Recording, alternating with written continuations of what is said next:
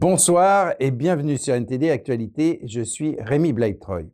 Un an après la publication d'un rapport de 2500 pages expliquant en détail comment l'Église a fait taire les victimes d'abus sexuels, le président de la République Emmanuel Macron a été reçu par le pape François à Rome.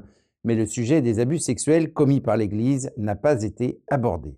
Ce lundi 24 octobre, le chef de l'État français Emmanuel Macron et son épouse Brigitte Macron ont été accueillis au Palais apostolique à Rome par le souverain pontife pour une audience privée. Cette rencontre s'est déroulée environ un an après la publication d'un rapport intitulé Les violences sexuelles dans l'Église catholique.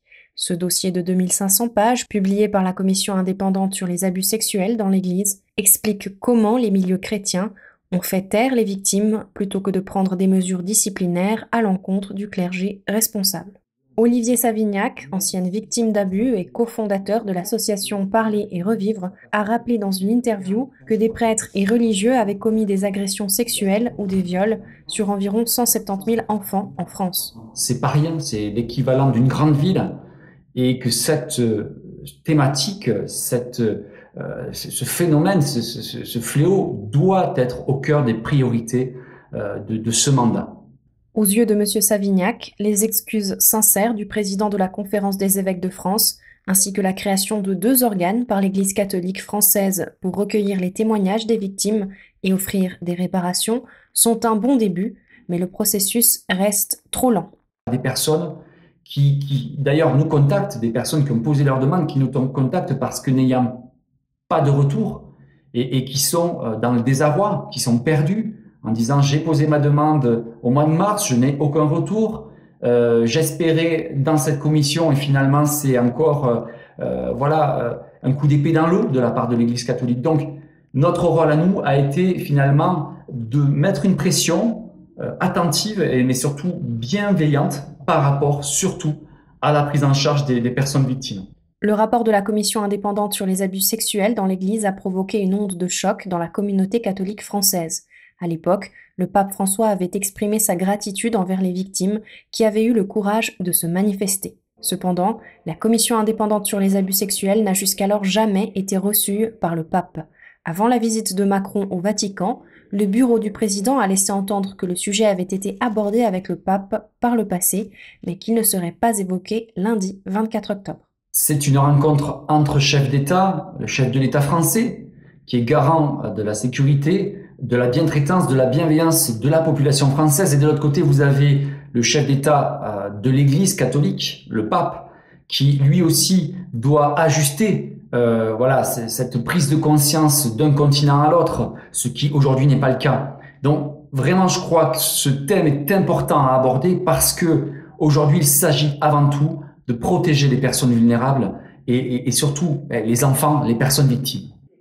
Laetitia Rodriguez, NTD News. L'Allemagne termine des exercices conjoints avec l'OTAN en Estonie pour protéger les infrastructures critiques. L'entraînement a été baptisé Tigre Baltique. Les exercices ont commencé début octobre, impliquant la marine et l'aviation d'Allemagne, d'Estonie, de Grande-Bretagne, du Danemark et de Belgique. L'Europe a été sensibilisée à la protection des infrastructures après la rupture du gazoduc Nord Stream le mois dernier, même si les exercices conjoints étaient déjà prévus avant cela. Depuis la guerre en Ukraine, l'OTAN a renforcé sa présence sur son flanc oriental. L'Estonie partage avec la Russie une frontière de plus de 290 km. Des officiers allemands ont déclaré que la Russie a accru son activité dans l'espace aérien international, mais qu'elle a jusqu'à présent respecté les règles internationales dans la mer Baltique. À Berlin, les dirigeants de l'Allemagne et de l'Union européenne ont réuni des experts pour commencer à travailler sur ce que le chancelier allemand a décrit comme un nouveau plan Marshall pour la reconstruction de l'Ukraine. La Banque mondiale estime les dégâts à ce jour à environ 350 milliards d'euros après huit mois de guerre. Le chancelier allemand Olaf Scholz a déclaré mardi que la reconstruction de l'Ukraine sera un défi pour des générations et qu'elle nécessite la force combinée de la communauté internationale. Cette conférence vise à développer les structures et les mécanismes qui permettront de faciliter et de financer ce que John Maynard Keynes appelait en 1944 la reconstruction permanente. Voilà donc ce qui est en jeu ici rien de moins que la création d'un nouveau plan Marshall pour le XXIe siècle. Scholz s'est exprimé lors d'une conférence consacrée à la reconstruction de l'Ukraine après la guerre, qui en est maintenant à son neuvième mois. Le Premier ministre ukrainien Tony Shimal a déclaré que l'adhésion à l'UE était l'objectif de l'Ukraine, mais a également souligné les obstacles auxquels le pays est confronté. Malheureusement, nous avons perdu de 35 à 45% du PIB de notre économie au cours de cette année et la Russie continue de réaliser sa stratégie terroriste et de détruire nos infrastructures, le chauffage, l'énergie le président ukrainien Volodymyr Zelensky s'est joint à la réunion par vidéoconférence. Il a souligné que les trois quarts des membres du conseil consultatif d'un fonds de reconstruction seraient issus de pays donateurs. Il s'agissait de répondre aux préoccupations largement partagées mais rarement exprimées dans les capitales européennes, selon lesquelles l'aide à la reconstruction pourrait être détournée ou gaspillée. L'Ukraine affirme que la réparation des dommages causés par la guerre coûtera 750 milliards d'euros. La Banque mondiale estime les coûts de reconstruction à environ 350 milliards. Le président de la Commission européenne a confirmé que l'objectif était non seulement de geler les avoirs russes, mais aussi de les saisir. Nous avons créé un groupe de travail avec tous les experts, également de nos États membres et des experts internationaux, qui s'appelle Seas and Freeze Task Force, non seulement pour cartographier ce qui a été gelé, mais aussi quelles sont les conditions préalables légales qui doivent être données pour pouvoir saisir et utiliser ces actifs, par exemple pour la reconstruction de l'Ukraine? Scholz et van der Leyen ont invité les dirigeants du Fonds monétaire international, de l'Organisation de coopération et de développement économique, du Programme des Nations Unies pour le développement et d'autres organisations à la conférence. Le Premier ministre polonais a déclaré que l'Europe doit prouver sa force face à l'invasion de l'Ukraine par la Russie, ajoutant que c'est le moment d'être ou ne pas être pour le continent. L'Europe est beaucoup plus forte que la Russie, mais le fait qu'elle n'ait pas encore été capable d'arrêter Poutine prouve seulement qu'elle est dans une certaine mesure ou qu'elle était un tigre de papier. Nous devons renforcer notre stratégie pour surmonter les difficultés auxquelles nous sommes confrontés.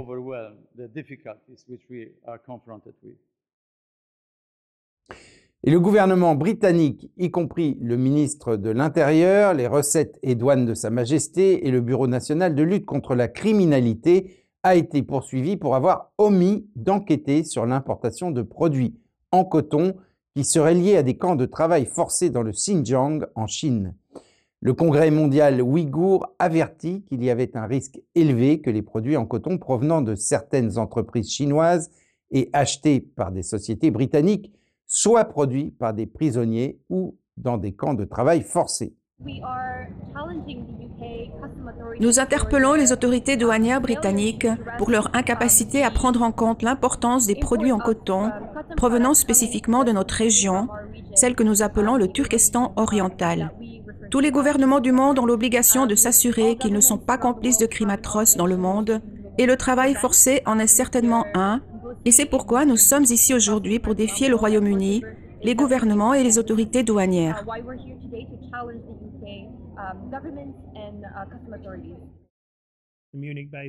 L'ONG basée à Munich affirme que les ouvriers des usines du Xinjiang sont soumis à la détention et à la coercition. Son avocat accuse le gouvernement britannique de refuser de prendre en compte les preuves recueillies depuis 2020. Les avocats du gouvernement ont déclaré qu'il s'agissait d'un cas hypothétique basé sur des preuves généralisées, le Bureau national de lutte contre la criminalité ayant conclu qu'il n'y avait pas assez de pièces pour élaborer une enquête criminelle. Rishi Sunak est en passe de devenir le plus jeune Premier ministre de Grande-Bretagne depuis plus de 200 ans. Il est chargé de guider le pays à travers une crise économique et une colère croissante parmi certains électeurs. C'est le plus grand privilège de ma vie de pouvoir servir le parti que j'aime et de rendre au pays auquel je dois tant. Qui est Rishi Sunak, le nouveau Premier ministre britannique, après les six semaines chaotiques de Liz Truss? Nous avons fait des erreurs. Le retour avorté de Boris Johnson et l'incapacité de Penny Mordaunt consolident le soutien de suffisamment de conservateurs. Sunak, 42 ans, est maintenant à la tête d'un pays qui a désespérément besoin de stabilité. Voyons comment il en est arrivé là. Cela implique de l'honnêteté et des responsabilités, pas des contes de fées. Né à Southampton, Sunak est le premier Premier ministre britannique d'origine indienne. Sa famille a émigré en Grande-Bretagne dans les années 1960, une période où de nombreux habitants des anciennes colonies britanniques se sont installés dans le pays pour aider à le reconstruire après la Seconde Guerre mondiale. Sunak a fréquenté l'école privée exclusive Winchester College, a étudié la philosophie, la politique et l'économie à l'université d'Oxford, puis a obtenu un MBA à l'université de Stanford. C'est là qu'il a rencontré sa femme, Akshata Murthy, dont le père est le milliardaire indien Narayana Murthy, fondateur du géant des services informatiques Infosys. Avant d'entrer en politique, Sunak a travaillé comme analyste chez Goldman Sachs, puis a été associé dans deux fonds spéculatifs. On pense qu'il est l'un des membres les plus riches du Parlement et sa richesse ainsi que son passé d'école privée ont été mis en avant lors des débats télévisés. Sunak a été élu au Parlement en 2015 et a connu une ascension rapide au sein du Parti conservateur. Il a fait campagne pour le Brexit lors du référendum européen. En 2020, à seulement 39 ans, Sunak a été nommé ministre des Finances par Boris Johnson. Quelques semaines après être devenu chancelier, Sunak s'est retrouvé à devoir piloter l'économie britannique alors que la pandémie de Covid-19 commençait. J'ai dit que j'aurais tout mis en œuvre. Il s'est engagé à tout mettre en œuvre pour aider les gens à traverser la pandémie et a mis au point un système de congés populaires pour aider des millions de personnes à traverser de multiples confinements. Il a également été à l'origine de l'initiative visant à inciter les gens à manger dehors pour relancer le secteur de l'hôtellerie en difficulté durant l'été 2020. Cela l'a même mené à être serveur dans un restaurant du centre de Londres. En avril 2022, Sunak a dû faire face aux retombées de l'amende que lui a infligée la police pour avoir enfreint les règles de confinement de Downing Street en juin 2020. Le même mois, ses finances et celles de sa famille ont fait l'objet d'un examen approfondi. Il a été révélé que sa femme, une citoyenne indienne, n'avait pas payé d'impôts britanniques sur ses revenus étrangers grâce à son statut de non domicilié. Ce statut est accessible aux ressortissants étrangers qui ne considèrent pas la Grande-Bretagne comme leur résidence permanente. Elle a toujours suivi toutes les règles, payé tous les impôts dus au Royaume-Uni et les impôts internationaux sur ses investissements internationaux, mais elle reconnaît que cela va au-delà du simple respect de ces règles. Les révélations ont fait mal à Sunak avant sa course contre Liz Truss. Sunak a fini par démissionner de son poste de chancelier en juillet 2022, une décision qui a contribué à la chute de Johnson en tant que chef des conservateurs et Premier ministre. Lors de la course au remplacement de son ancien patron, Sunak a perdu face à Truss lors de la dernière course à la direction. Alors que certains choisissent de qualifier le multimillionnaire de déconnecté, d'autres pensent que Sunak est la personne qui ramènera le calme dans l'économie. Nous avons besoin d'un retour aux valeurs économiques traditionnelles et conservatrices. En fin de compte, il a eu raison d'avertir que le plan fiscal de Truss menaçait la stabilité financière. Sunak s'est engagé à apporter intégrité, professionnalisme et responsabilité au gouvernement. Mais il a une montagne à gravir pour tenter de restaurer ou de renouveler la réputation du Parti conservateur après l'une des périodes les plus turbulentes de l'histoire politique britannique. Et le troisième mandat de Xi Jinping est en cours et le changement a eu un effet immédiat sur l'économie chinoise et suscite des inquiétudes tant à Taïwan qu'à travers le monde. Comment les investisseurs mondiaux réagissent-ils à la nouvelle équipe dirigeante de la Chine et au troisième mandat de Xi Jinping? La confiance dans l'économie chinoise semble s'effondrer. Certains investisseurs se débarrassent de leurs actifs chinois. Les actions de Hong Kong ont ainsi atteint leur plus bas niveau depuis 13 ans lundi. La monnaie chinoise, le yuan, est également tombée à son plus bas niveau depuis près de 15 ans. Les groupes d'affaires étrangers en Chine ont exprimé leurs inquiétudes quant au changement de direction de Pékin. La Chambre de commerce américaine a Shanghai a déclaré qu'elle était encouragée par l'engagement à approfondir les réformes dans le discours de Xi Jinping. Mais elle a ajouté qu'elle était également préoccupée par le fait que les outils non marchands pourraient être contre-productifs, comme les subventions gouvernementales aux entreprises publiques. C'est également l'une des principales questions que Washington a portées à la table des négociations avec la Chine. Dans une déclaration, la Chambre de commerce de l'Union européenne en Chine a indiqué qu'elle adopterait une approche attentiste. En effet, l'impact du Congrès ne se fera probablement pas sentir avant mars prochain, lorsque le nouveau Premier ministre prendra ses fonctions. En Chine, les premiers ministres sont normalement en charge de l'économie. L'actuel secrétaire du Parti communiste chinois de Shanghai, Li Qiang, devrait assumer ce rôle. Au début de l'année, la fermeture de deux mois de centres financés par le Covid-19 a suscité une vive controverse. La fermeture prolongée a également porté un coup dur à l'économie de Shanghai. La sélection par la Chine des nouveaux chefs militaires suscite des inquiétudes, surtout concernant Taïwan. L'un des nouveaux responsables du régime est He Weidong. Il occupe désormais le poste de vice-président du principal organe de décision de l'armée chinoise, la Commission militaire centrale de la Chine. Il est l'ancien commandant du commandement du théâtre oriental de l'armée chinoise. Cette branche de l'armée supervise les forces qui surveillent Taïwan. Parallèlement à cette nouvelle nomination, un autre officiel a conservé son siège à la commission pendant le remaniement.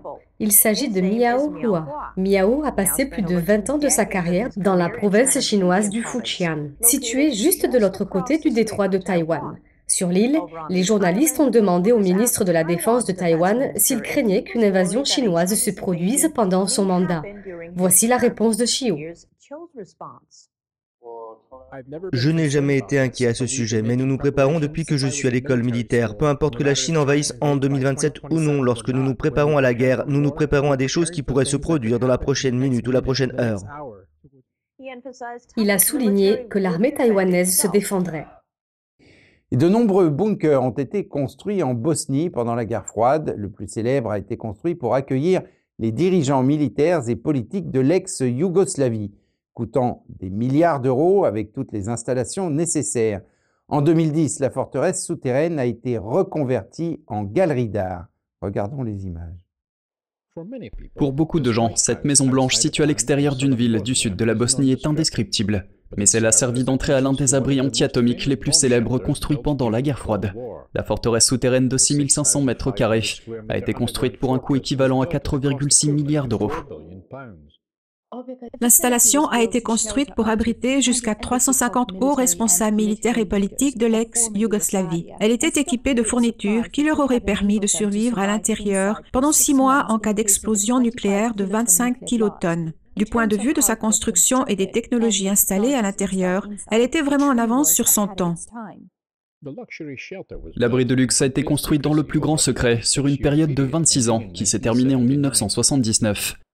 Seul l'ancien président yougoslave, Josip Broz Tito, quatre généraux et une poignée de soldats qui l'ont gardé jusqu'en 1992 connaissaient son existence.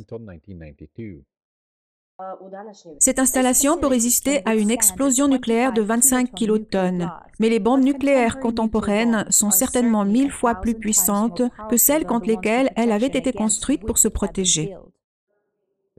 L'abri dispose d'un bassin d'eau douce, d'une salle de générateur avec deux réservoirs de carburant de 25 tonnes et d'un système de climatisation qui maintient la température à un confortable 21 degrés Celsius, ainsi que plus de 100 chambres, bureaux et salles de conférence.